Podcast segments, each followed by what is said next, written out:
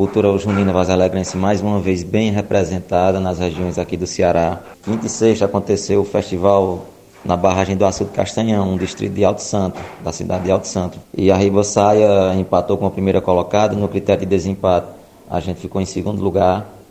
É, a gente conseguiu levar casal de noivos, conseguiu ganhar também melhor marcador, melhor tema, melhor casamento e melhor repertório.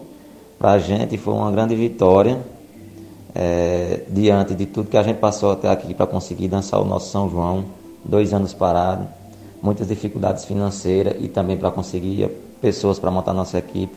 E com a ajuda de Deus e das pessoas que estão ao nosso lado, a gente conseguiu chegar nessa vitória. Então fica o meu agradecimento a todos os brincantes, todos os admiradores, amigos e todos os patrocinadores e apoiadores da quadrilha Ribosaia.